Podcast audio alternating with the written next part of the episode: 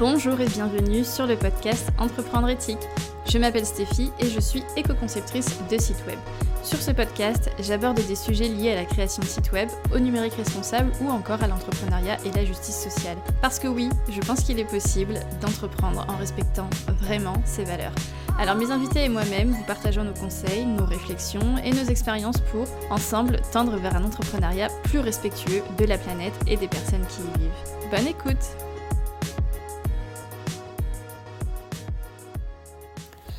Aujourd'hui, je reçois Lucie Collin, graphiste éco-responsable depuis 2018. Lucie nous ouvre les coulisses de son entreprise en toute transparence. Elle nous racontera comment l'entrepreneuriat est venu à elle finalement un petit peu par hasard, mais à quel point euh, ben, en fait le hasard a bien fait les choses pour l'introvertie qu'elle est et comment elle a pu se créer une façon de travailler qui lui ressemble. On a aussi parlé de cette fameuse période Covid qui mine de rien a changé pas mal la donne et aussi les périodes de creux qu'elle a pu traverser et surtout comment elle y a fait face. Parce que oui, dans l'entrepreneuriat, rien n'est jamais acquis. Mais la bonne nouvelle, c'est qu'on peut s'y préparer. Je vous laisse écouter notre conversation. Bonjour Lucie, bienvenue sur le podcast Entreprendre éthique. Merci d'avoir euh, accepté mon invitation. Je suis ravie de te recevoir. Euh, on va commencer euh, très simple. Est-ce que tu peux, s'il te plaît, pour les personnes qui ne te connaissent pas, te présenter en quelques mots, nous dire un peu qui tu es et ce que tu fais? Oui, bien sûr, merci pour l'invitation. Euh, donc moi, c'est Lucie Collin, je suis graphiste éco-responsable depuis depuis depuis 2019, donc euh, ça fait quatre ans et demi si je compte bien. Euh, je suis indépendante, donc depuis le début. voilà, je suis spécialisée en design éco-responsable, donc je travaille euh, de sorte à limiter l'impact environnemental euh, de la communication que je produis. Je travaille essentiellement avec des entrepreneurs et entrepreneuses qui sont engagés dans des causes, qu'elles soient sociales, écologiques, inclusives, etc. donc voilà, des projets très variés. mais on aura l'occasion d'en reparler peut-être un petit peu. Carrément, carrément. Trop bien. Euh, est-ce que tu te souviens de la toute première fois où tu as pensé à créer ton entreprise? Bah, C'est drôle parce que c'est pas euh, l'idée ne vient pas de moi à la base. Euh, moi, j'ai jamais, mais jamais envisagé de me mettre en indépendante. de façon générale, je me suis jamais projetée dans la vie professionnelle parce mmh. que j'avais la sensation que ma place était nulle part. Enfin, c'était hyper bizarre. Euh, j'arrivais pas du tout à, me projeter dans un, poste euh, dans le salariat parce que ça impliquait beaucoup de choses qui sont compliquées à gérer au quotidien pour moi, qui suis euh, très introvertie, solitaire. J'ai un trouble de l'anxiété généralisé aussi, donc c'était pas du tout un quotidien qui me correspondait. Et en fait, euh, bah, juste me mettre en indépendante, ça me passait pas du tout par la tête parce que bah, je suis donc très introvertie. Et, euh, et pour moi, c'était pas possible euh, d'avoir autant de responsabilités sur les épaules, d'aller démarcher des gens. Enfin, en fait, tout ce que ça impliquait, c'était effrayant. donc, je l'ai jamais envisagé. Et en fait, c'est à la fin de mes études, donc vraiment au dernier moment, euh, à la fin de mon master, euh, on avait la possibilité de faire un stage euh, post-diplôme que j'ai fait donc à Lille. C'est à ce moment-là où je suis arrivée à Lille. Et mon maître de stage, déjà avant même que je commence le stage, me disait Ah, ça t'intéresserait pas de te mettre en freelance Moi, j'étais là, ben non, ça fait peur. et du coup, en fait, il m'a un peu j'allais dire bassiné avec ça, mais c'était positif, mais il m'a il a planté cette graine-là dans ma tête. Et en fait, euh, j'ai fini par euh, le faire effectivement, mais tout simplement parce que je continuais ma mission freelance en fait suite à mon stage avec eux et que eux étant deux indépendants ne pouvaient pas m'embaucher autrement que en tant que freelance euh, presta quoi. Donc ça s'est fait comme ça, mais sinon je pense, enfin peut-être que ça aurait fini par arriver, mais je pense que je l'aurais pas fait, en tout cas pas du tout à ce moment-là, euh, dans un premier temps, quoi. Ok. Et hum, tu te souviens du, moment où tu t'es dit, euh, parce que bon, au début il te dit ça et toi tu te dis, ben non en fait, euh, non, mais t'es fou, ça fait peur. Mm. Et est-ce que tu te souviens du moment où tu t'es dit, ben en fait, qu'est-ce qui a fait, tu vois, que ça a basculé Tu t'es dit, ben en fait, pourquoi pas? Bah, euh, déjà parce que c'est pas forcément très facile de trouver un poste en tant que graphiste euh, à la sortie de ces études. Donc, je me suis dit, on me propose quelque chose, euh, c'était hyper cool. En fait, je bossais dans un atelier de signalétique et de design d'exposition, donc je m'occupais avec eux, bien sûr, de la signalétique voilà, de lieux publics et de lieux privés aussi par ailleurs. je faisais du graphisme pour des expositions, des grosses expositions. Enfin, c'était hyper intéressant. Euh, et, ça me plaisait de ouf. Et en fait, il me, voilà, me proposait de continuer avec eux. Donc je me suis dit, euh, c'est. Euh, enfin, on me sert un, truc sur un plateau, tu vois, c'est trop bien. Donc en fait, je me suis pas forcément trop posé la question parce que ça me plaisait ce que j'avais fait avec eux et que j'avais envie de continuer. Que c'était voilà un environnement qui était confortable pour moi, dans lequel je me, je me sentais bien, on s'entendait bien. Donc c'est plutôt ça qui a fait que je me suis dit euh, ok, mais au départ, euh, je pense que j'ai pas forcément envisagé de continuer une fois que ça se serait fini avec eux en fait. J'avais pas forcément de vision sur du long terme en me disant moi je vais faire mes trucs de mon côté, etc. Euh, et en fait à ce moment-là, je partageais beaucoup. Enfin déjà je, je, communiquais depuis assez longtemps sur Instagram, alors pas du tout comme maintenant. Parce que déjà à l'époque c'était très différent sur Instagram. Mais je partageais beaucoup d'illustrations à l'époque. Et j'ai euh, mon compte, il a beaucoup évolué avec l'illustration à l'origine. Euh, je dessinais quasiment tous les jours à cette période-là parce qu'en fait, c'était euh, même si c'était un travail qui me plaisait, c'est pas un milieu où créativement tu peux te permettre beaucoup d'extravagance, j'ai envie de dire. Et euh, moi qui adore euh, la couleur, les textures, m'amuser et tout euh, graphiquement, là c'était beaucoup plus institutionnel malgré tout. Donc j'avais besoin en fait de d'exprimer ma créativité et donc je le faisais dans l'illustration. Et du coup, je communiquais beaucoup sur Instagram avec mes illustrations et c'est à ce moment-là en fait où j'ai eu mes premières demandes de personnes qui voulaient travailler avec moi pour des identités visuelles, etc. Et en fait, je me suis dit, bah nickel, parce que je suis déjà déclarée. Donc, euh, en fait, j'ai commencé comme ça. C'est des personnes qui sont venues vers moi par le biais de mes illustrations. Et, mes premiers projets euh, bah voilà, ont, été, euh, ont été faits comme ça, avec des demandes qui arrivaient au fur et à mesure. Alors, je le faisais en, en, parallèle, en fait, du travail de freelance que j'avais, parce que c'était une mission à temps plein. donc, ça s'est développé petit à petit. Et en fait, au fur et à mesure, je commençais à avoir de plus en plus de demandes. Moi, je voulais pas dire non. Sauf qu'en fait, au bout d'un moment, je ne peux pas me dédoubler. je, mon temps n'est pas extensible comme suit tout le monde. Donc, du coup, euh, je me suis dit, il faut que je fasse un choix. Et euh, du coup, c'est à ce moment-là qu'on a convenu d'un mi-temps. Euh, ou pas tout à fait un mi-temps, je sais plus exactement, mais admettons, j'étais peut-être trois jours par semaine avec eux et j'avais deux jours pour moi travailler sur mes projets à moi. Donc, au bout d'un an, on a fait cette transition-là. Et en fait, ça s'est fait vraiment au fur et à mesure. Ok. Donc, euh, j'ai deux questions là tout de suite. Euh, la première, c'est au départ, quand ils te disent euh, tu veux pas continuer à travailler pour nous, est-ce qu'il y a une, une durée? Est-ce qu'ils te disent on a encore besoin de toi pendant six mois, je dis n'importe quoi, ou pas? Mmh. Non, enfin, de mémoire, non. Je pense pas parce que, en fait, ils m'ont dit bah voilà, on voit ce que ça donne. donc, en fait, on bossait ensemble et puis ça duré, je crois que euh, si je crois que ce dont on avait convenu, c'était de se prévenir si moi de mon côté je voulais stopper ou que eux de leur côté voulaient stopper. Je crois qu'on devait se prévenir genre quatre mois avant ou six mois avant. Euh, mais euh, en fait, eux ont une visibilité relative sur leur projet et ce qu'il va y avoir en termes de charge de travail. Euh, parce que c'est des projets très longs, c'est pas du tout la même temporalité que le métier moi que je fais aujourd'hui. Donc du coup, ils avaient quand même euh, voilà six mois peut-être de visibilité. Et donc on se disait au fur et à mesure, on faisait des petits points, genre euh, voilà, bon bah voilà, là on, continue encore pendant six mois parce qu'on a de quoi te donner en taf. Donc il y avait ce truc là, mais en même temps il n'y avait pas forcément de date limite de prévu. et moi je, je sais pas, en fait, soit j'étais un peu dans le déni, soit je me disais je me disais, bah, c'est bon, en, quatre mois, de toute façon, au pire, euh, je peux pas anticiper de toute façon parce que je sais pas quand est-ce que ça va arriver. Donc, euh, donc si jamais, voilà, j'aurais cherché autre chose. Je sais que j'envisageais de faire un. Euh, comment ça s'appelle? Un service civique. Ouais. Tu sais Parce que j'étais jeune. Et donc, je pouvais encore le faire. Et en fait, c'était un peu mon, ma, mon plan B. Si jamais ça s'arrêtait, en fait, je me disais, bah, je ferais un service civique dans une asso ou quoi que ce soit pour de la com, parce que voilà, j'avais envie aussi de faire ce truc-là. C'est jamais, jamais arrivé du coup, mais, mais j'avais envisagé ce truc-là au cas où. En... Ok. Vraiment en porte de sortie, ouais.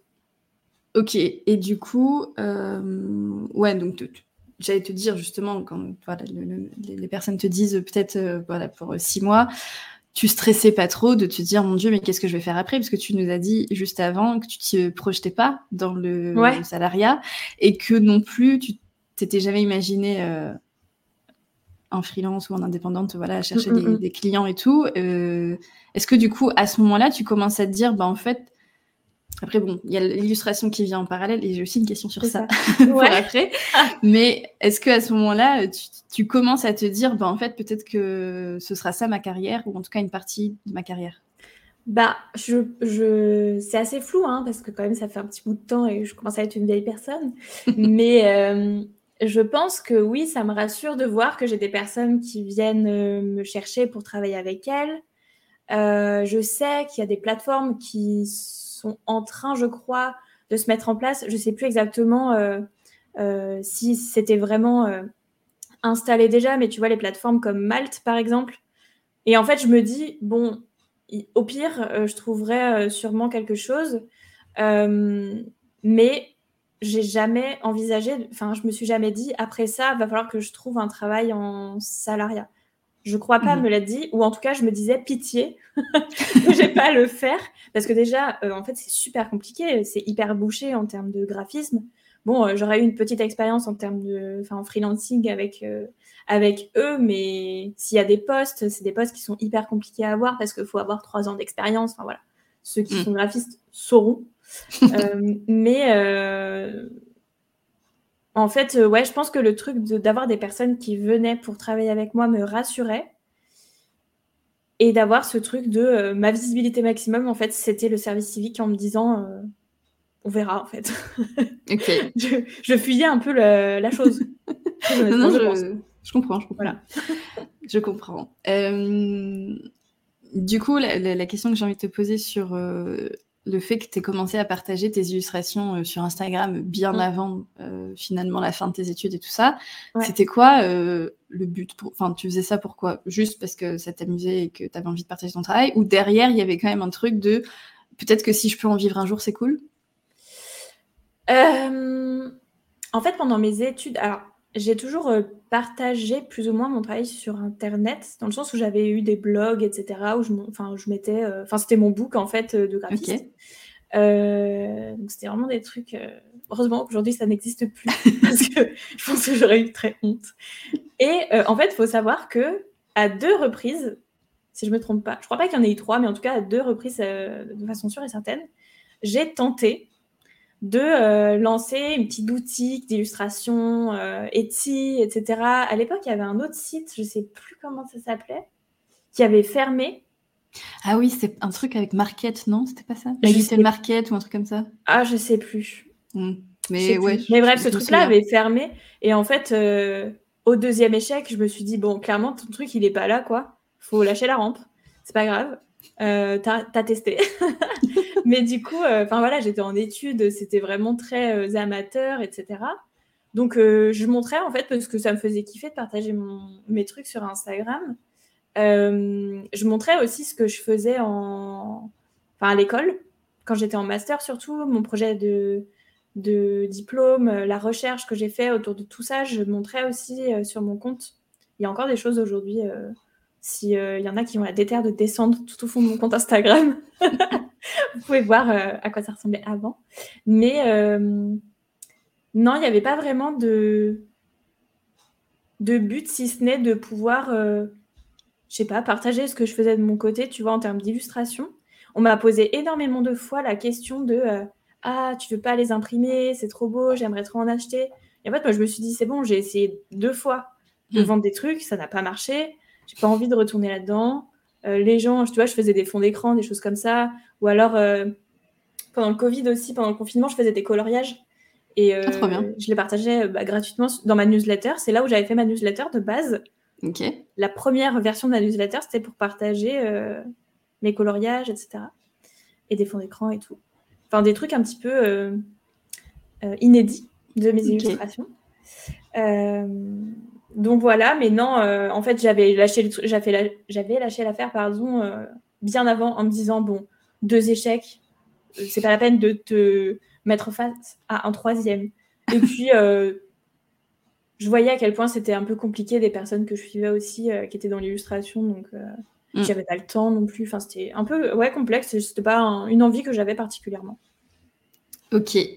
L'autre question que je me posais sur, sur cette période du, début, c'est que, alors au début, tu es à 100% avec tes anciens employeurs finalement. ouais, exactement. Là où tu as fait ton stage.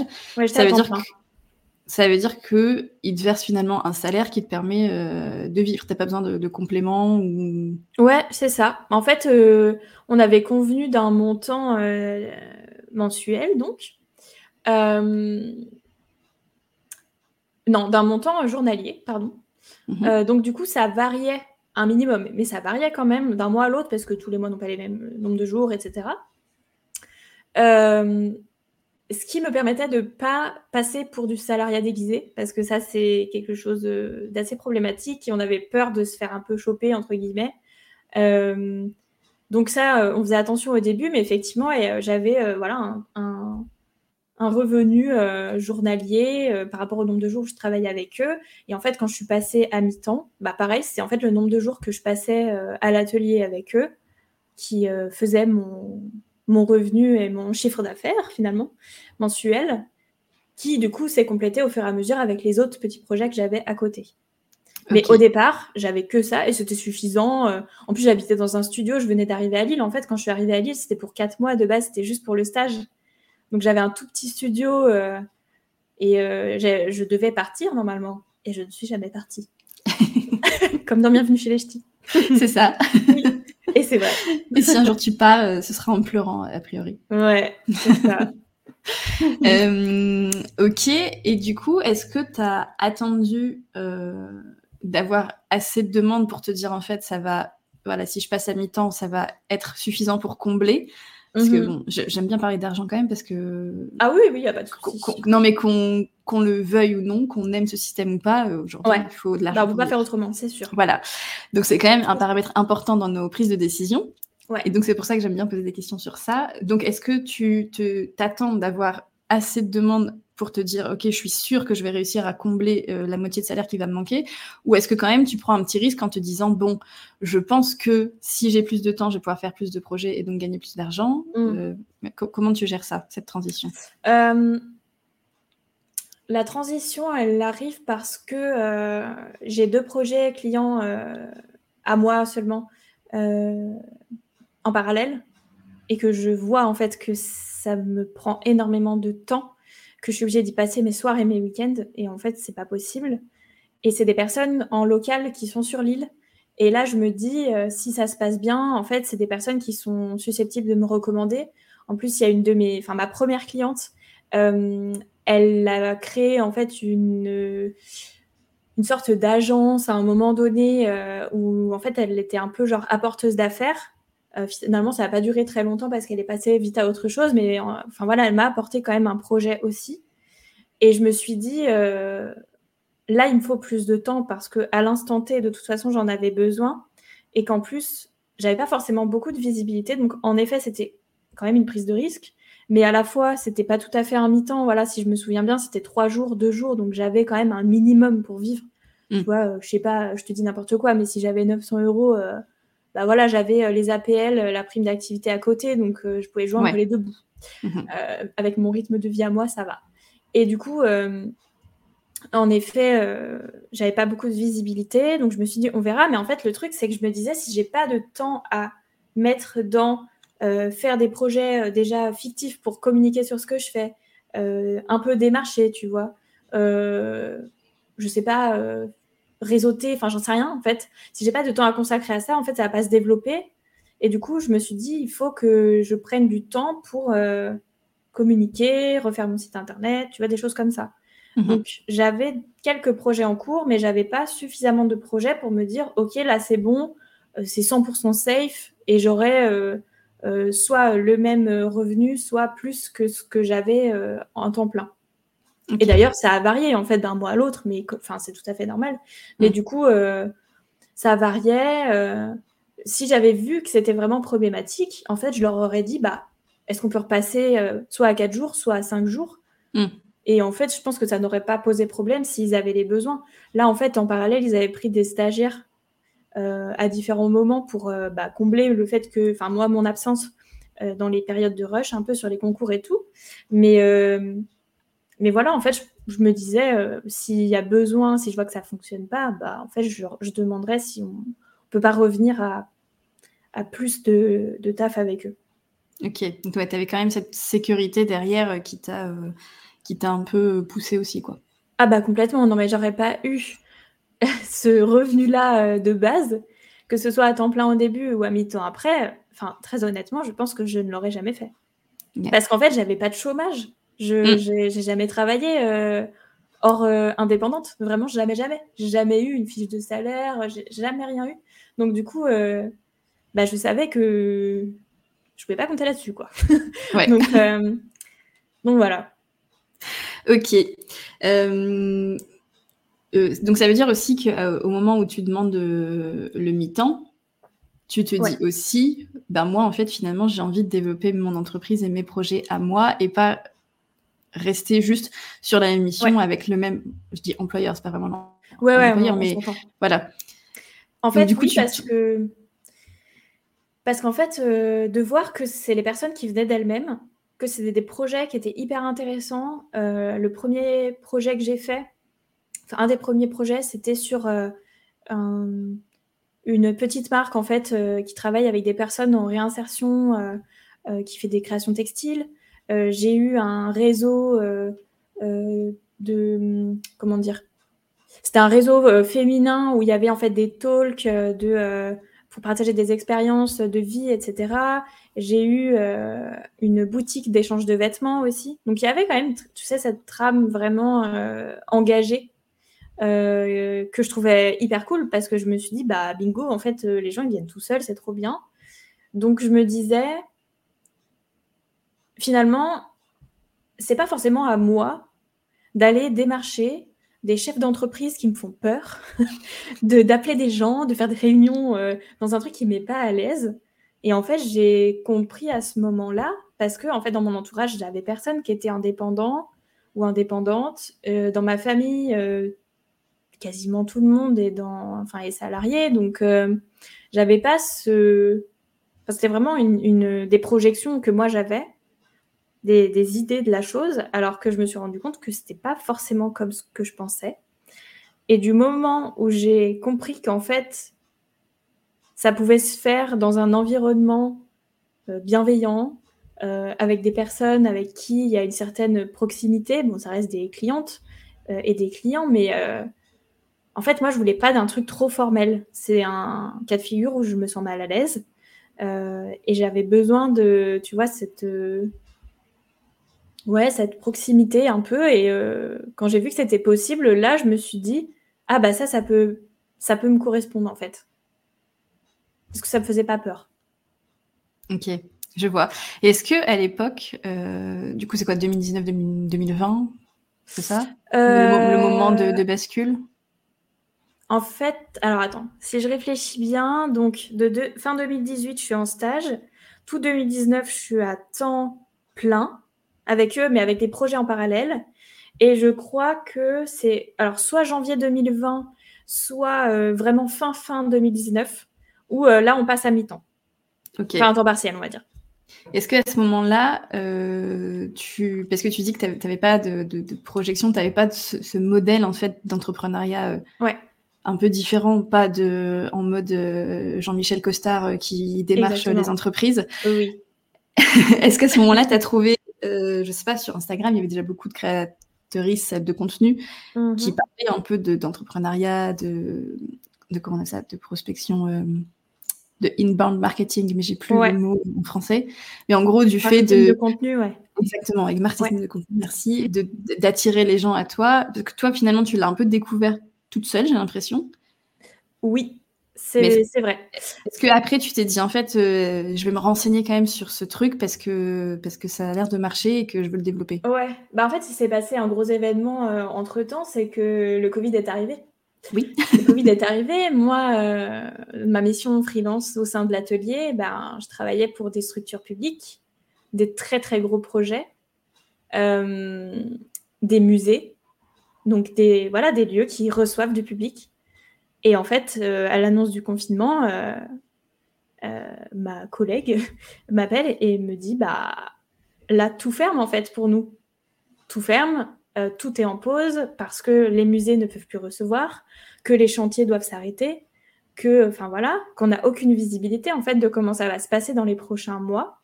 Et elle me dit bah, il va falloir qu'on arrête parce que nous, on n'a plus rien en fait qui se passe. On va pas pouvoir continuer. Et il faut savoir que moi, à ce moment-là, j'étais sur un énorme projet avec euh, le Forum des sciences, sur un projet de mal pédagogique où j'avais euh, plus de 280 cartes à illustrer, euh, des cartes de jeu, etc. Donc ça m'a pris vraiment une vie entière. J'ai passé mon confinement à faire ça. Et du coup, moi, sur le coup, ça m'a soulagée, tu vois. Je me suis dit, bon, bah nickel, je vais avoir beaucoup de temps, du coup, à consacrer à ce projet-là. Et donc, en fait, c'est là je le précise maintenant parce que ça a de l'importance par rapport à ta question, mais c'est là où, du coup, euh, moi, ça s'est stoppé euh, sur ma mission freelance et où je suis passée à 100% moi toute seule. Ok. Donc, du coup, j'étais sur ce très, très gros projet avec bien sûr une très, très belle rémunération. mais du coup, ce, ce projet, c'était du fait de ton ancien employeur ou c'était un truc que tu avais euh, trouvé toute seule? C'était un truc qu'on avait en fait avec, euh, avec une pote à moi avec qui j'étais en master, euh, qui est venue à Lille aussi. Elle, elle est designer d'espace et en fait, bah là, actuellement, on travaille encore ensemble sur mmh. un projet d'expo. Et en fait, on avait répondu, je crois, à une consultation ou à un concours. Enfin, en fait, on faisait comme ça des choses de temps en temps en parallèle aussi. on faisait, on participait à des concours, en fait, des appels d'offres. Euh, participer à des projets de signalétique notamment. Euh, euh, et là, on avait répondu à ce truc-là et on avait été choisi. Et donc, j'étais super contente. Et du coup, ça, ça, pour le coup, ça n'avait rien à voir avec eux. En revanche, auparavant, ils m'avaient transmis en fait un, projet, enfin une demande qu'ils avaient reçue, pareil pour une exposition avec le CNRS, et où là, du coup, ils m'avaient un peu genre refilé le projet c'était moi qui le gérais toute seule de mon côté, mais en fait, il m'avait, il m'avait recommandé auprès de la personne et cette personne-là, voilà, avait décidé euh, de travailler avec moi. Donc, euh, par contre, voilà, j'ai eu ce projet-là par leur intermédiaire, on va dire. Mais les autres projets, c'était, ouais, avec Laura, on répondait à des appels d'offres et on faisait des concours, on voyait si on était sélectionné ou pas. Et puis, et puis là, cette fois-là, c'était passé. Ok. Et donc, du coup, pour répondre à ta question sur euh, tous les contenus, euh, entrepreneuriat, communication, inbound marketing et tout, en fait, euh, moi, j'ai pas trop souvenir d'avoir connu ça avant le confinement parce que tout simplement, mon algorithme Instagram était très centré sur l'illustration. Donc, en fait, je me posais même pas la question, je savais même pas que ça existait. Et je sais plus par quel biais peut-être par des publicités ciblées. Je pense que la première personne que j'ai découvert, c'est The Bee Boost, comme beaucoup de mhm. personnes.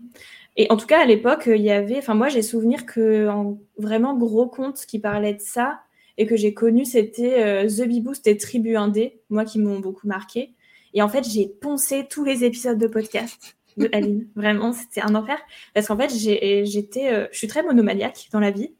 Et là, vraiment, je suis tombée dans un gouffre infini de, de, d'informations, euh, de, choses à apprendre, etc. Et en fait, j'ai énormément écouté de podcasts, j'ai énormément lu aussi de choses à ce niveau-là. Et c'est là où j'ai découvert en fait vraiment l'entrepreneuriat euh, en ligne, si on peut dire. Parce qu'avant, vraiment, pour moi, être freelance, c'était pas du tout euh, ça. ok.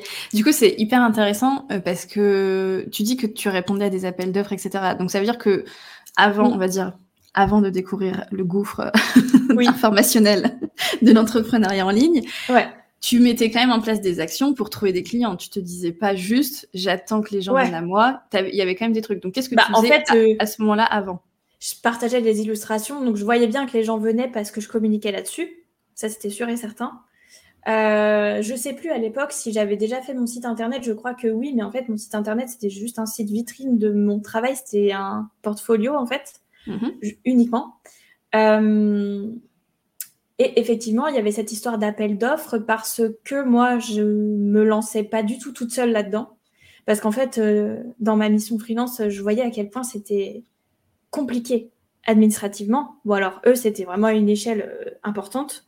Mais, mais en fait, même encore aujourd'hui, c'est des process que je déteste. Là, je fais une expo actuellement. C'est, c'est un petit, c'est vraiment une petite équipe. C'est un, petit truc, même si c'est un gros projet en soi. Donc ça va. Mais en fait, c'est pas le genre de projet que j'ai envie d'avoir systématiquement tous les jours et de faire que ça parce que ça me saoule. Ça me saoule toute la partie administrative. C'est euh, ouais, c'est hyper euh, bah, hyper formel. Hein, c'est normal. C'est du c'est très souvent et exclusivement du public. Donc euh, voilà. Ouais. Parce que peut-être on peut préciser les, les appels d'offres en fait. C'est des espèces d'offres de mission qui sont lancées majoritairement, je ne sais pas si c'est exclusivement, mais mmh majoritairement par des institutions publiques Ouais, en fait, les institutions sont obligées, je crois, de faire des appels d'offres. Ouais, elles n'ont pas le droit de choisir. Soit c'est des appels d'offres, soit c'est des consultations où elles doivent euh, demander trois devis, par exemple. Euh, ça arrive, par exemple, euh, sur des projets sur lesquels je travaille comme ça avec des services publics. sur les prestataires, par exemple, les imprimeries ou les fabricants, on doit faire la demande de trois devis parce que c'est euh, la consultation, c'est comme ça, légalement, en fait, ils n'ont pas le choix. Et effectivement, un appel d'offres, c'est euh, bah, sur, euh, sur Internet ou par le biais de contacts qui nous envoient des, des appels d'offres. Ah, j'ai repensé à un truc aussi. C'est ouf, hein, parce que vraiment, il y a des choses que j'oublie avec le temps. Mais du coup, je te dirais au sujet des actions que je mettais en place aussi. Ouais. mais ouais, donc du coup, les appels d'offres, il y a vraiment, c'est... il y a tel projet, et pour y répondre, il faut euh, voilà, mettre son CV, faire une note d'intention, donc c'est expliquer nous comment on voit la chose.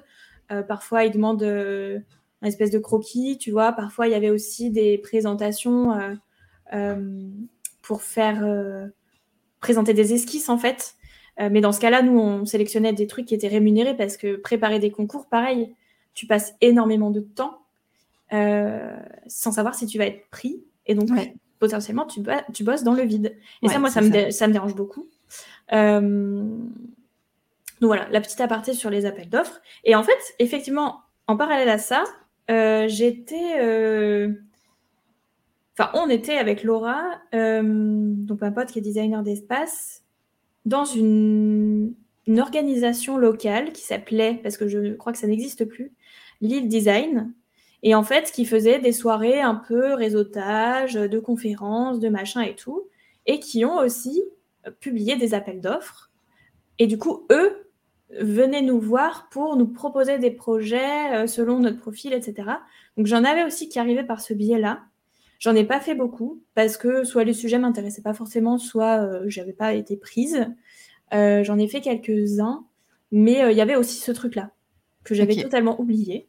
Euh, mais qui, euh, qui était du coup effectivement un potentiel euh, canal client. Je sais pas si on peut dire ça. Un canal d'acquisition. Ouais. ouais, Donc effectivement, il y avait ça aussi.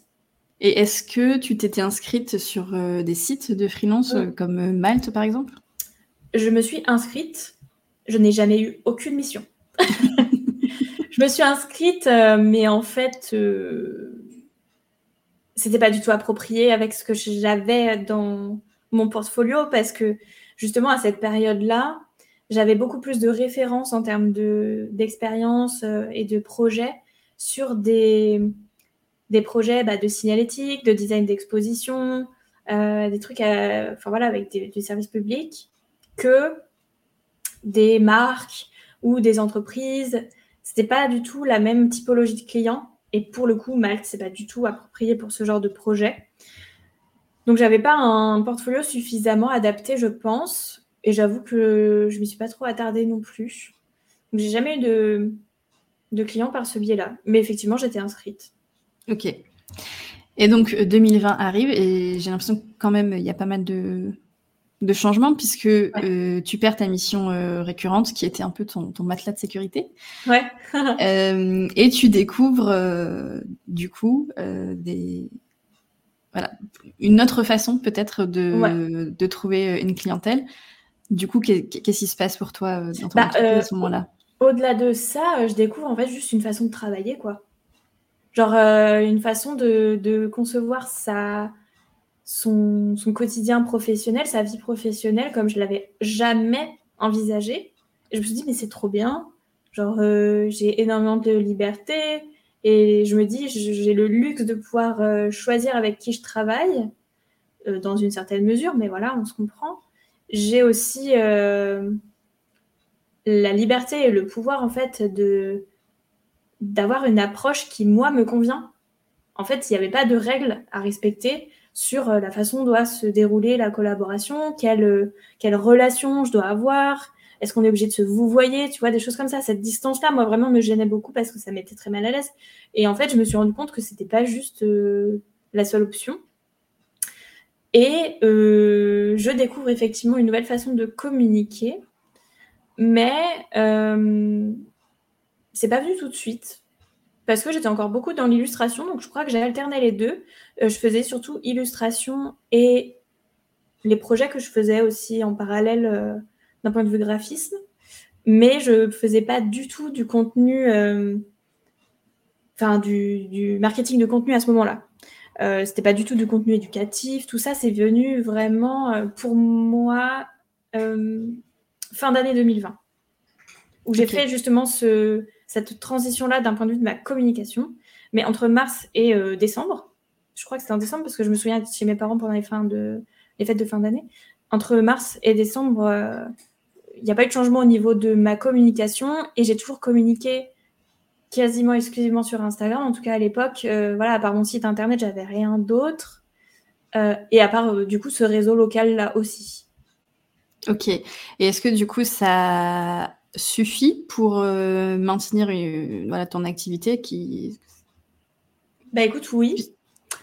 Euh, oui, parce que du coup, un- entre tous ces petites choses, euh, j'ai un petit peu de tout en fait à ce moment-là. J'ai donc le gros projet avec le Forum des sciences qui va s'étendre pendant de nombreux mois, où on va avoir, en fait, on va réussir à négocier de.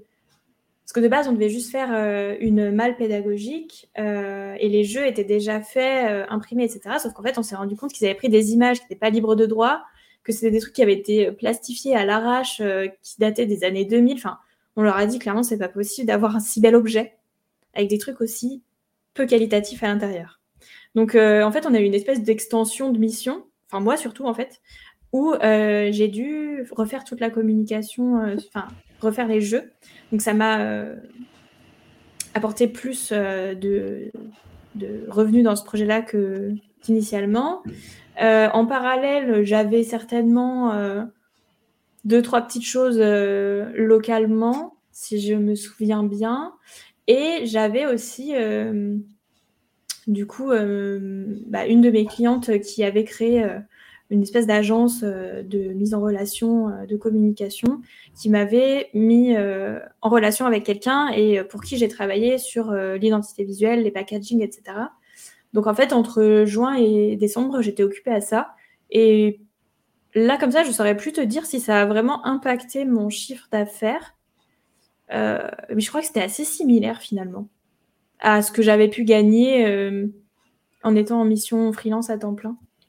Parce qu'en fait, aussi, je voyais que là, c'était vachement extensible dans le sens où quand j'étais à temps plein, peu importe euh, ce qui se passait, bah, mon revenu dépendait du nombre de jours où je travaillais quand même. Mm.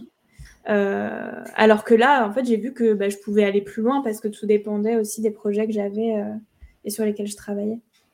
Et Ok. des clients. Ok. Et donc, à partir de fin 2020, début 2021, tu décides de changer ta com. Alors, déjà, qu'est-ce que tu mets en place et pourquoi? Pourquoi C'est une très bonne question?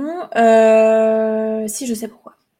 En fait, arrivé à un moment, je me suis dégoûtée de l'illustration, Ok. enfin d'en faire en tout cas, Mhm. euh, parce que j'en faisais trop, parce que monomaniaque. Donc en fait, au bout d'un moment que j'ai poncé quelque chose, je n'en peux plus, ce qui est bien normal.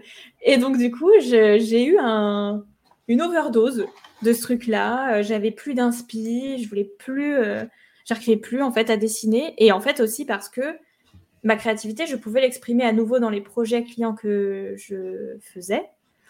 Euh, et donc, j'avais plus cette frustration-là euh, par rapport à ma mission où je me sentais un petit peu cantonnée, tu vois, d'un point de vue créatif.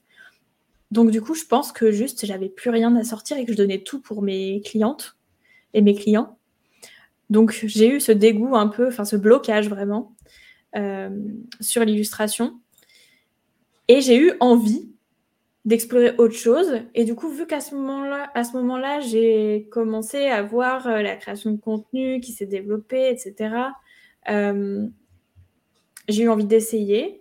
Et donc, à l'époque, voilà, je me suis dit, bah, qu'est-ce que j'ai envie de partager comme type de contenu? Du coup, je me suis fait une petite liste. Euh, de plus, montrer mon travail déjà, qui était quand même minoritaire par rapport aux illustrations. Euh, d'être dans un truc un peu plus éducatif aussi. J'étais beaucoup, beaucoup dans, dans le contenu éducatif, euh, par exemple, sur euh, bah, les différents types de typographie, enfin voilà, ces, toutes ces choses-là, qui étaient assez nouvelles quand même à l'époque, enfin c'était vraiment le début. et c'est comme ça en fait que j'ai commencé de ce que qu'est-ce que j'avais envie de partager, qu'est-ce qui me semblait intéressant en termes de connaissances de partager. Et euh, franchement, j'ai trop, j'ai trop kiffé euh, créer du contenu à ce moment-là et ça ne m'a jamais quitté pour l'instant, heureusement. Mais ouais, euh, enfin, je me suis découvert vraiment une vraie, un vrai kiff à créer du contenu, à trouver des idées. Ça a pris, ça a remplacé toute la place de l'illustration dans ma tête en fait. Ok. Et qu'est-ce que ça a changé du coup Enfin, est-ce que ça a changé quelque chose dans les personnes qui sont venues à toi, dans les mmh. missions que tu as eues ça a eu quel impact finalement? Bah Déjà, il y a eu un impact par rapport à mon contenu Instagram parce qu'il y avait énormément de gens qui étaient là, qui étaient là pour les illustrations. Faut pas l'oublier. Donc, du coup, les pauvres se sont retrouvés dans un truc qui n'avait rien demandé à personne. Donc, euh, j'avais fait une, story, je crois, pour prévenir. Euh, et en fait, bah, petit à petit, le tri s'est fait parce que bah, quand on partage des, illustrations, on peut toucher aussi un, une audience qui est beaucoup plus internationale. Euh, et c'était mon cas. Mm. Donc, en fait, le fait de recentrer vraiment sur du contenu euh, francophone uniquement et enfin, très spécifique lié euh, au graphisme, à la communication et à l'identité visuelle, etc., bah, il y a des gens que ça n'intéressait plus. Donc voilà, mais après, j'ai pas énormément perdu de personnes, ça s'est vraiment fait au fur et à mesure.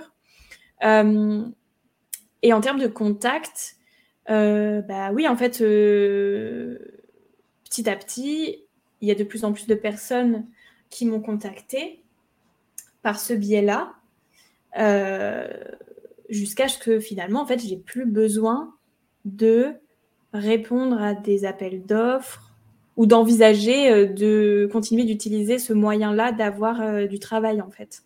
Ok. trop Trop bien. Euh, mais aussi, une, des raisons pour lesquelles euh, je t'ai invité, c'est parce que tu as partagé euh, sur, sur un sujet et que je pense qu'il est important de, de, le partager aussi. C'est que tu as quand même eu des périodes de creux. Donc finalement, tu dis, j'ai plus, besoin, enfin, j'ai réalisé que j'avais plus besoin de répondre à des appels d'offres, d'aller chercher des clients, une clientèle ailleurs. Ouais. Mais tu as quand même eu des, des, périodes de, de creux, tu, tu l'as partagé. J'en ai eu deux grosses, je pense. Ouais. Enfin, une moyenne et une très grosse, on va dire. ok. D'abord la moyenne et ensuite la très grosse? Ouais. Ok. Et, elle, quand tu as vécu cette, moyenne période de creux, euh, c'était euh, c'était quand? C'était quand? C'était. Euh, je sais plus. Moi, j'ai un problème, c'est-à-dire que je ne fais pas de bilan. je ne fais pas de bilan mensuel, je ne fais pas de bilan trimestriel, je ne fais pas de bilan annuel. Bah, si maintenant, ça fait deux ans que j'en fais un. Mais du coup, je sais qu'il y a des personnes qui vont péter un plomb en entendant ça. Mais c'est pas un cap que j'ai passé pour l'instant parce que j'ai pas forcément très envie. Alors que tu vois, dans les situations comme ça, je me dis ce serait quand même bien de pouvoir avoir une euh, vue d'ensemble sur les étapes principales qui se sont passées. Je sais plus exactement. Je... Enfin, c'était courant 2022. Ok. Euh, ah, euh, je sais plus. 2021 ou 2022. Je, ne sais plus te dire. Ok.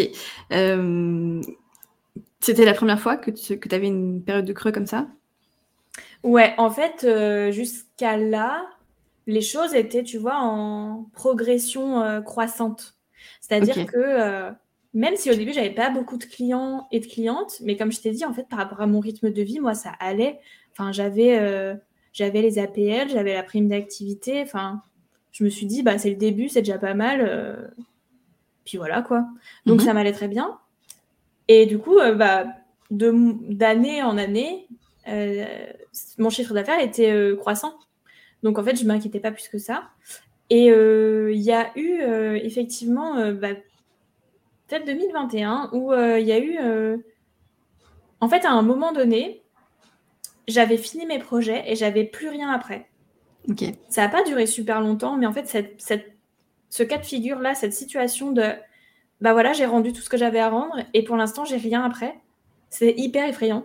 Oui. Euh, et jusqu'à maintenant, voilà, jusqu'à maintenant, ça m'était pas arrivé parce qu'en fait, euh, ça se ça se goupillait bien, tu vois. Genre, mm. j'avais un projet, euh, j'étais peut-être au milieu du projet, j'avais déjà quelqu'un qui me contactait pour la suite, et en fait, j'avais même pas de demande. Donc, c'était ça aussi qui était hyper fréquent. Et tu vois, ça a peut-être duré un mois, et après, c'est revenu.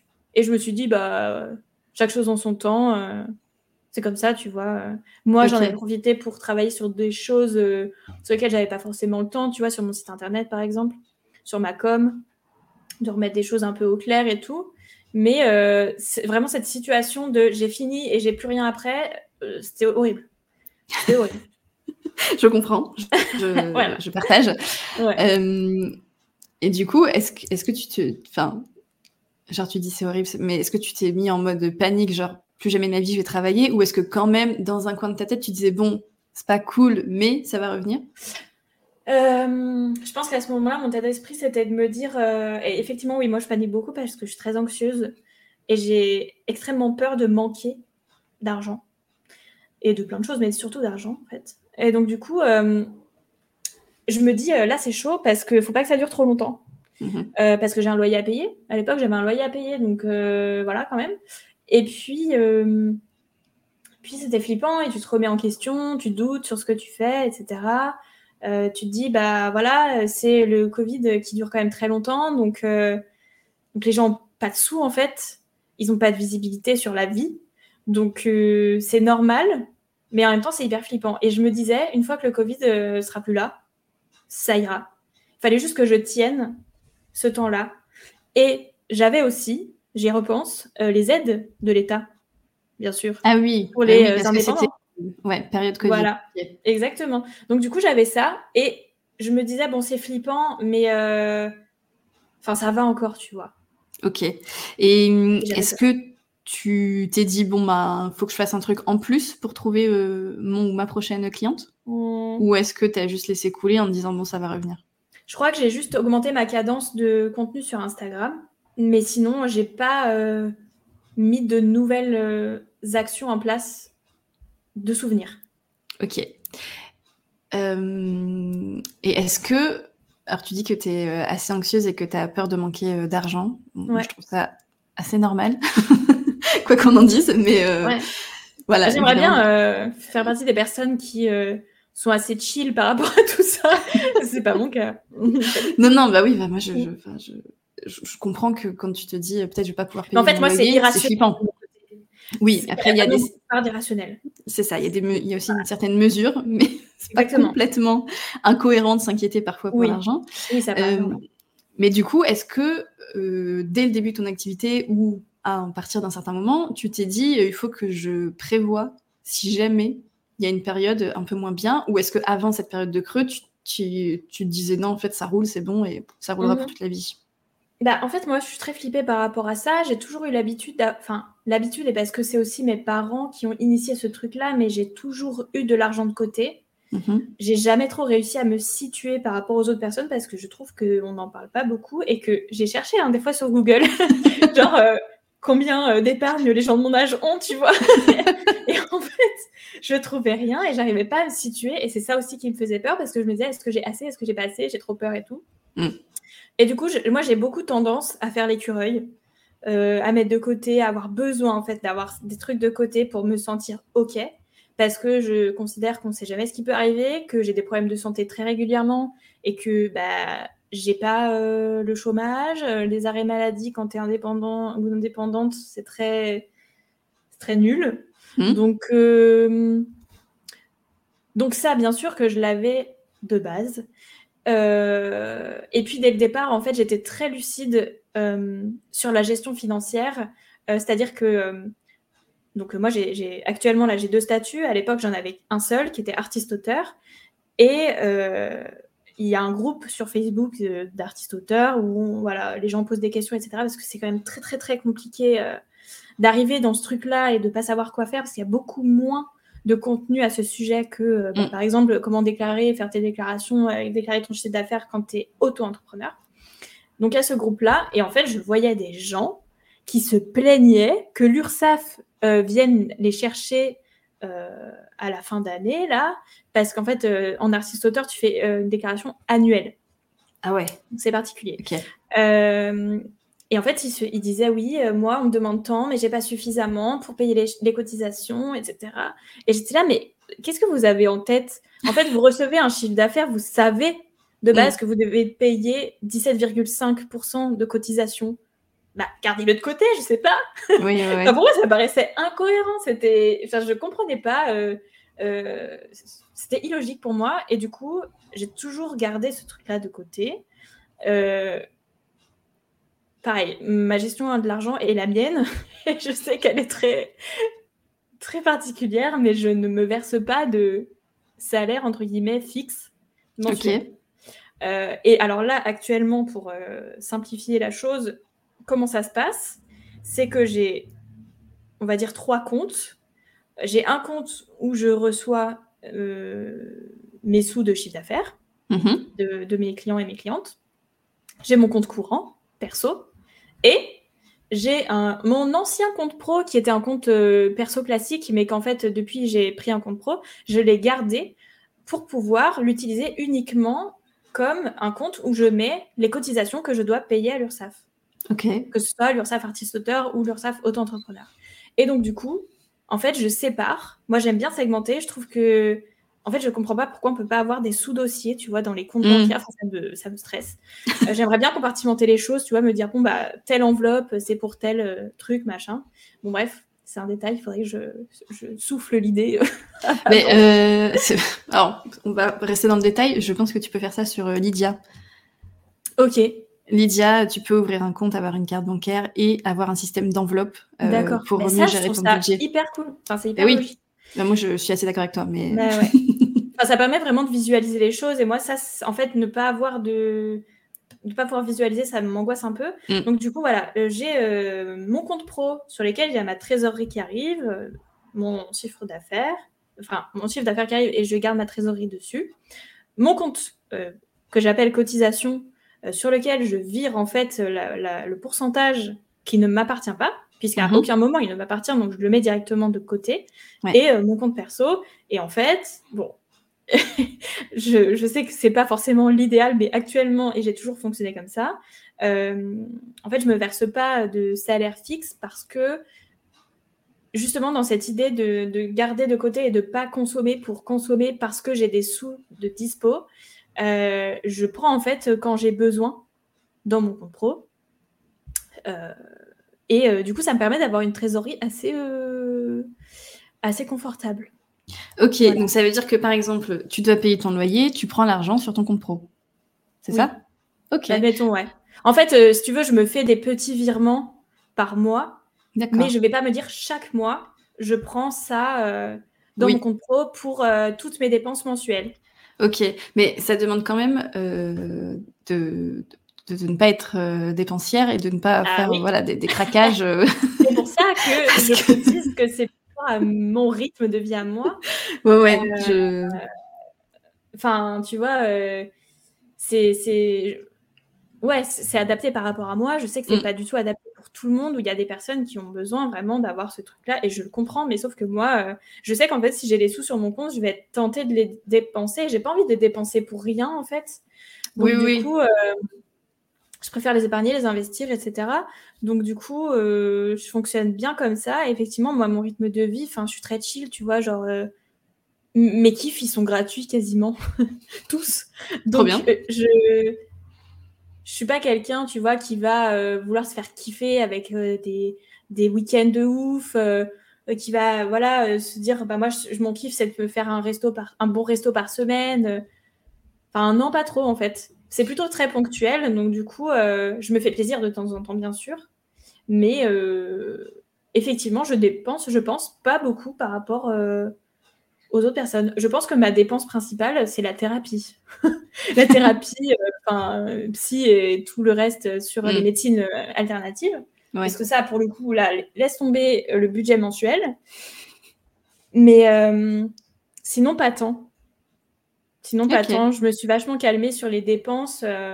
tu vois, quand j'étais plus jeune, j'étais vachement dépensière, mais comme beaucoup, hein, sur, sur les vêtements, sur les choses comme mm. ça. Et en fait, bon, forcément, quand tu commences à avoir une conscience écologique, voilà. Et d'autant plus quand tu te mets à travailler chez toi et qu'en fait, tu, tournes, tu tournes avec euh, euh, deux jogging euh, la semaine et, et quatre hauts, bon, tu as moins besoin quand même de, de choses. Non, mais ça, c'est tellement vrai. C'est tellement vrai. Moi aussi, j'ai remarqué que depuis que je ne vais plus travailler en entreprise mm. et que je travaille principalement chez moi. Bon, alors au tout début, je travaillais souvent en pyjama. Ça, j'ai arrêté quand même parce que je me dis, bon. Ah, moi, ça m'arrive. Hein. Franchement, ça Oui, moi aussi de temps en temps, mais là, c'était genre quasiment tous les jours. Là, maintenant, je me dis, pour se mettre dans la motivation et tout, je m'habille quand même. Mais euh, même en termes de, de make-up, de chaussures, de. Ah ouais, mais je me prends tellement moins la tête et je. Exactement. J'ai appris à m'apprécier aussi euh, tel que je suis, quoi. Exactement. ouais. Mais c'est vraiment une thérapie personnelle, hein, quand Exactement. Mais effectivement, euh, je ne sais plus ce que je voulais dire. Enfin voilà, je, te laisse. Euh. non, non, mais ok, mais c'est intéressant de, de, voir comment, euh, comment tu gères, comment tu gères l'argent. en fait, ça veut dire que tu ne te dis pas par mois, je mets tel pourcentage en trésor et tel pourcentage en salaire. Enfin, j'en suis pas là actuellement.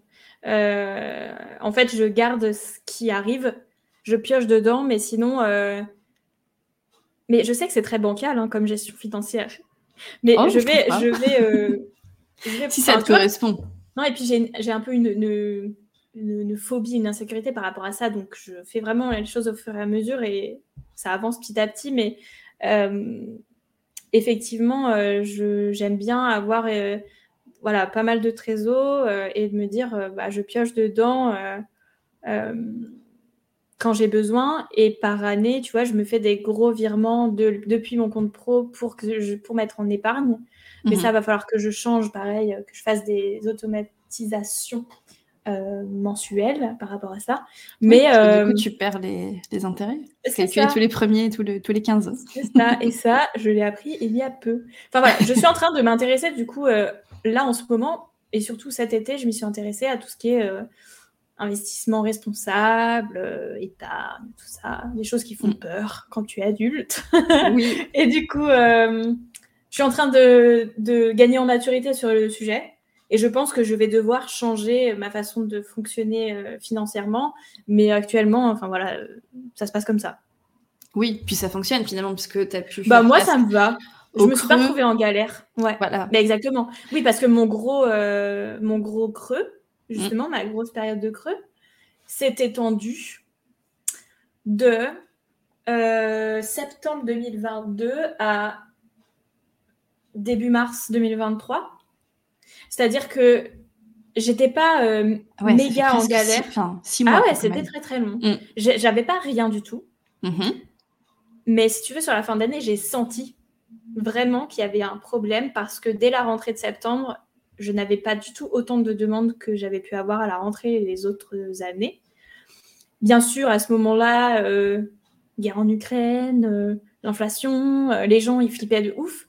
Et mm. moi, par rapport au type de personnes avec lesquelles je travaille, enfin là, en fait, le type d'entreprise, c'est des personnes très souvent qui sont en majorité en fait en auto-entreprise, c'est pas des sociétés. Et donc la com, et ce qui est normal, je pense qu'on aurait tous fait, euh, tous et toutes fait le même choix. Mais la com, c'est passé à la trappe parce que mm. euh, bah, si tes dépenses, euh, ça joue aussi sur tes dépenses perso, bah, juste tu survis et tu, tu te dis, bah, ce sera pour plus tard, c'est pas la priorité, c'est normal. Et du coup, je pense que ça, ça a beaucoup joué. Je sais que c'était pas le cas de tout le monde, mais j'ai eu beaucoup de retours de personnes, même dans mon domaine, hein, mais qui, qui ont senti aussi à ce moment-là que ça se dégradait en termes de, de demande sur le marché et tout. Et ouais, ça, ça a diminué à ce moment-là jusqu'à janvier, où vraiment janvier-février, je n'ai rien eu, à part un projet de, euh, de clients réguliers, mais vraiment un tout petit truc. Et vraiment, euh, cumulé janvier-février, j'ai fait moins de 180 euros de chiffre d'affaires. Ah et je me suis dit, l'année commence bien. C'était hyper flippant. Et là, vraiment, ah je me suis dit, ça fait six mois que je sens que c'est galère. Euh, il faut faire quelque chose. Je me suis dit, là, il faut prendre des décisions. Euh, et là, j'ai commencé à angoisser de me dire, est-ce que je vais devoir finir par prendre un taf salarié, un taf alimentaire? Qu'est-ce que je fais? Euh, C'était horrible, horrible. Et puis, ça finit par se débloquer. Entre-temps, j'ai mis des actions en place, mais en fait, je sais pas, tu vois, si c'est un concours de circonstances, si c'est. Euh, je sais pas à quoi c'est dû, mais ça va finir, grand merci, euh, enfin, Dieu merci, à revenir. Et là, euh, enfin, tu vois, mon rythme sur la fin d'année, là, est l'opposé du début d'année. C'est-à-dire que là, je croule sous le travail, que je respecte plus tant que ça, mes 25 heures par semaine. Donc là, j'essaie de faire gaffe. Après, j'ai des problèmes perso et du coup, le fait d'être dans le travail m'aide aussi à voilà, penser à d'autres choses. Donc, euh, mais je sens, tu vois, la fatigue euh, à toquer à ma porte. Donc, je vais faire gaffe. Parce qu'une fois, ça m'est arrivé d'avoir un début de burn-out et euh, avoir plus du tout envie de travailler, c'est pas très marrant quand tu dois faire du chiffre pour vivre. Oui, donc voilà. Parce que bon, faut pas non plus se mettre dans des états catastrophiques, sachant qu'on a quand même la liberté de, faire ses, enfin, nos propres choix par rapport à tout ça, mais il faut savoir se mettre des limites. Mm. Et là, cette année et cette fin d'année, c'est difficile parce qu'en fait, j'ai un, j'ai un creux de chiffre d'affaires à combler euh, qui est pas catastrophique là, du coup, mais euh, quand même, euh, c'est pas ouf. C'est pas ouf. Alors, ça va que j'ai plus de loyer à payer parce que j'ai eu la chance d'acheter mon appartement. Euh, et mes mensualités sont très, très basses par rapport au loyer que je payais avant. Donc, en fait, euh, il y a ça aussi qui s'équilibre, tu vois. Mais en fait, avec un autre rythme de vie, je pense que ça m'aurait mis vraiment en danger. Et effectivement, la trésorerie que j'avais bah, m'a beaucoup sauvée. Ah oui. À cette période-là. Donc voilà. Ouais, ouais, je... j'imagine par quoi tu as pu, par quoi tu as pu passer? Bah ouais, tu doutes en fait, tu dis, mais en fait, est-ce que, euh, est-ce que faut, est-ce que je suis vraiment faite pour faire ça? Pourquoi est-ce que les gens ne viennent plus euh, Parce que voilà, pourquoi ça n'intéresse plus personne? Qu'est-ce que j'ai loupé? Qu'est-ce que mm. j'ai mal fait? Tu te remets énormément en question. Alors c'est normal de se remettre en question et c'est sain, tu vois, parce que bah, sinon tu n'évolues pas. Là, c'était un peu violent quand même. Ouais, il y a des limites. Donc euh, bon. Mais bon. Ouais. Et je, te rejoins aussi sur un point qui est que c'est hyper difficile parfois de mm. savoir si ce que enfin, les résultats que tu as, c'est les résultats de tes bah actions ou, pas, ou pas du tout, c'est juste. Euh, bah, c'est pas immédiat, quoi. Ouais. C'est pas immédiat, donc euh, tu sais que tu plantes des graines, mais est-ce que ça germe, est-ce que ça germe pas? Sauf quand c'est de la mise en relation, où là c'est mm. hyper explicite. Mais tu vois, euh, ouais, sur, je trouve que c'est compliqué de voir les retombées de, par exemple, quand tu vas te mettre à fond dans de la com Insta, ou je sais pas, si tu fais de la publicité, des choses comme ça quoi que tu as des chiffres, tu as des statistiques, mais je trouve ça quand même difficile de s'en rendre compte. Moi, il y a vraiment un truc où, je, sais que des actions ne servent pas à rien euh, et que euh, du coup, maintenant, je sais que euh, ça m'apporte des clients plus ou moins directement, on va dire, mais quand j'ai créé mon, la partie blog de mon site internet, j'ai quasiment doublé les vues de mon site, ce qui du coup améliore mon référencement. Et mm. maintenant, je le vois en fait dans mon CRM que j'ai beaucoup plus de personnes qui me contactent par le biais de mon site internet que par Instagram. Avant, vraiment en 2021-2022, 90% des personnes qui me contactaient venaient d'Instagram. Et les autres 10%, c'était bah, euh, par euh, contact, on va dire. Euh, donc du coup, c'est là où je me suis dit, il va falloir que j'approfondisse ce truc de contact de voir comment euh, je pouvais euh, augmenter aussi la proportion de personnes qui venaient de recommandations. Et, euh, et là, c'est cool parce que je sais que bah, les, les, efforts et les actions que je mets en place sur la question du blog, ben, en fait, ça, permet, ça me permet d'être plus visible. Mm. Et je vois que vraiment, il y a plus de gens qui viennent de mon site internet directement, sans me connaître d'ailleurs. Donc c'est cool. Trop bien. Ouais, bien. je suis contente. Alors, tu, tu, prêches une convaincue, évidemment. Euh. Oui, je me doute. mais, euh, mais oui, c'est bien de ne pas mettre tous ses œufs dans le même panier. Et ça, je l'ai appris à mes dépens aussi, parce que justement, pendant cette très grosse période de creux, je me suis dit, il faut que je me diversifie. Parce que mes clients ne peuvent pas être euh, vraiment fidélisés. Parce qu'en fait, une fois que je fais une identité visuelle avec quelqu'un, mm. Bah, ça s'arrêtait en fait. Parce que j'avais Bon, j'ai des petites prestations avec des clients euh, et des clientes avec qui j'ai fait l'identité visuelle, mais ça reste minoritaire. Mais en fait, j'avais, j'ai pas envie, tu vois, de superposer trop de types de projets en même temps parce que ça prend beaucoup de charge mentale. Et en fait, j'ai dû faire cette concession-là et d'accepter que, bah, en fait, il faut que euh, je, je mette en place euh, une, des collaborations plus durables avec mes clients et mes clientes pour que ça les, enfin voilà, qu'on continue à travailler ensemble potentiellement euh, suite à cette première prestation là, pour pouvoir combler justement les moments où euh, bah il y a rien d'autre quoi. Ouais. C'est toujours ça. Tu vois des petites prestats à 200 euros, si t'en fais 5 dans le mois, bah franchement c'est déjà ça. Ouais, ouais. Donc euh, j'ai lâché prise un peu là-dessus à, ce moment-là. J'ai lâché prise aussi sur le fait que Enfin, j'ai reconsidéré, tu vois, le, le, type de clients avec lesquels je travaillais. Euh, et je me suis ouverte à euh, des choses sur lesquelles euh, j'étais pas forcément ok de m'ouvrir avant. Mais en fait, enfin voilà, j'en parlais aussi beaucoup avec ma psy sur la question du travail. Et elle me disait, mais vous n'êtes pas obligé de d'accepter tout le temps tel type de prestation. Mais si vous voyez que vous êtes dans un moment de creux, en fait, mm. Bah, élargissez un peu vos critères, quoi tu vois. Donc, euh, c'est ce que j'ai fait. Euh, cette année, euh, j'ai eu voilà, un ou deux projets comme ça qui n'étaient pas forcément dans ce que je fais d'habitude et ce que j'aime faire d'habitude. Mais bah, j'en avais besoin et des fois, il bah, faut aussi se rendre à l'évidence. Hein. Bah, comme ça. Des fois, il faut, bon, j'allais dire, faut payer son loyer. Non, mais oui, il faut manger quoi. Il faut manger. C'est ça. Et parfois, on a le choix et parfois, on l'a un peu moins. Et bah, c'est. Tu vois, de, de d'un point de vue euh, égo, de te dire que tu fais. Euh, enfin, tu sais, j'avais l'impression de trahir un peu et de, mm. et de trahir euh, tout ce que j'avais maintenu dans ma communication jusque-là. Alors, j'ai pas du tout travaillé pour des boîtes qui sont catastrophiques d'un point de vue social ou écologique. bien. Tu n'as pas travaillé pour Total. vraiment, j'ai fait un, j'ai tiré un trait, j'ai rogné dans mes valeurs, mais disons que je me suis laissé un peu plus de liberté dans des projets qui n'avaient pas vraiment profondément une, un axe engagé, mais où je sentais que la personne derrière avait des intentions euh, voilà, de quand même euh, faire les choses de façon éthique et mm. bienveillante. Mais on s'entend, voilà, euh, chaque. Enfin, il y, y, a des mesures à prendre en compte. Hein. J'allais pas partir dans chose, enfin, travailler pour n'importe qui, ce qui est normal. Ok. Euh, écoute, c'est hyper intéressant tout ce que tout ce que tu nous partages. On arrive, on arrive sur la fin là. On peut-être déjà un petit peu dépassé, mais bon, c'est tellement intéressant ce que tu dis. C'est pas grave, ce sera un petit peu plus long, tant pis. Euh, j'aime bien poser la question de, de, la chance dans les parcours parce que je trouve que bien qu'on mm. mette énormément de travail, énormément d'efforts et que voilà, on a du mérite à réussir euh, ce qu'on réussit, je trouve qu'il y a quand même toujours une part de chance qui joue.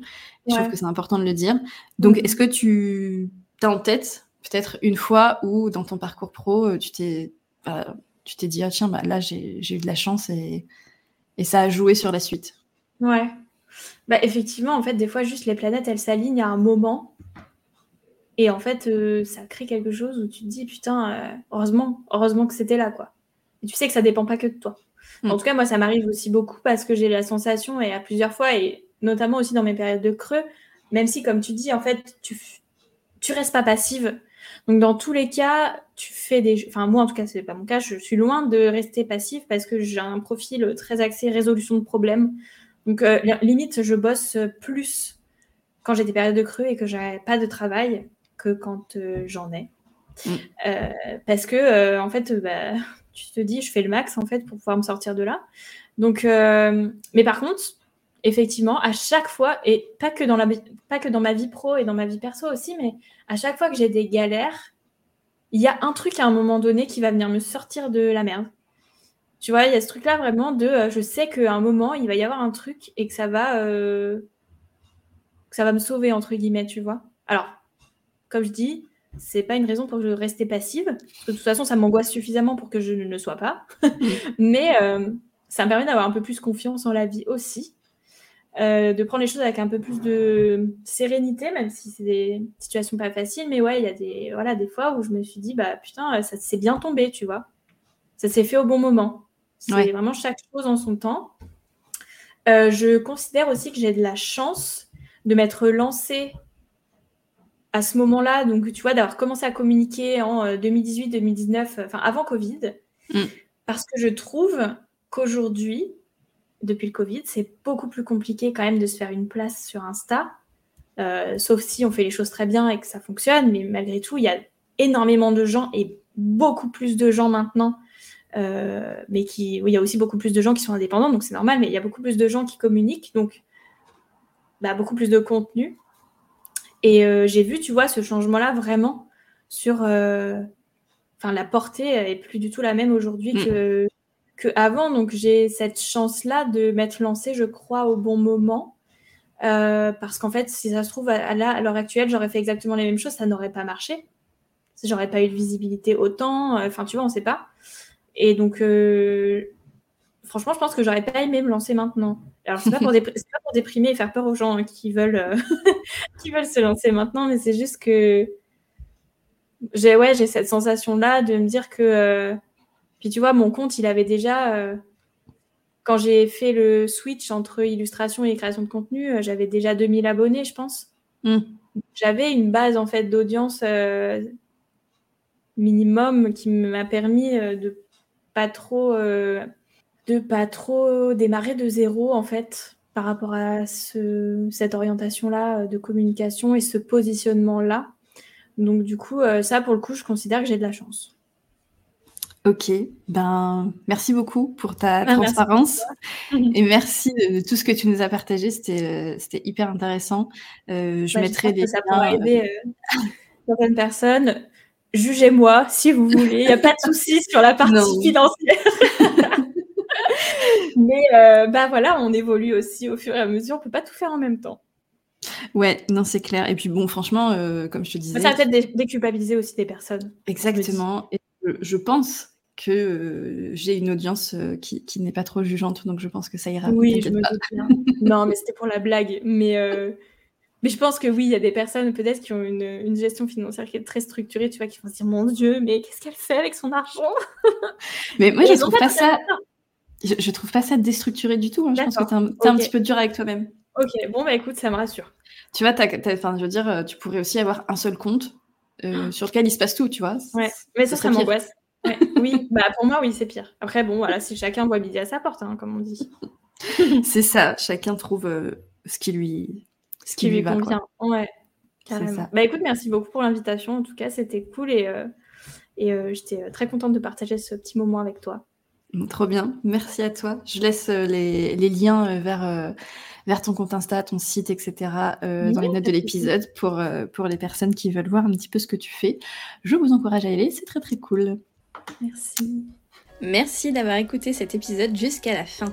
Si vous aimez le podcast et que vous souhaitez le soutenir, vous pouvez tout simplement lui attribuer 5 étoiles sur votre plateforme d'écoute ou bien me laisser un petit commentaire.